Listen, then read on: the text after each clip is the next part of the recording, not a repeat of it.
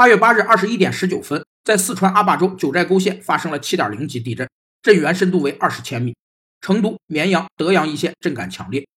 作为一个旅游胜地，本次地震对旅游活动的影响巨大。目前尚未接到游客伤亡的报道。不能按照旅游合同的约定完成游玩计划，那旅行社需要赔偿游客吗？答案是不需要，因为地震属于不可抗力。不可抗力又称人力不可抗拒，是指在合同签订后。由于发生了当事人既不能预见又无法事先采取预防措施的意外事故，导致不能履行或不能如期履行合同，遭受意外事故的一方可免除履行合同的责任或延期履行合同。不可预见、不可避免和不可克服是不可抗力的三个必要条件，通常分为两种情况：一种是由自然力量引起的各种自然灾害，另一种是由社会力量引起的，如战争、罢工、政府禁令等。在自然灾害面前，生命显得十分脆弱和渺小。希望逝者安息，生者释然。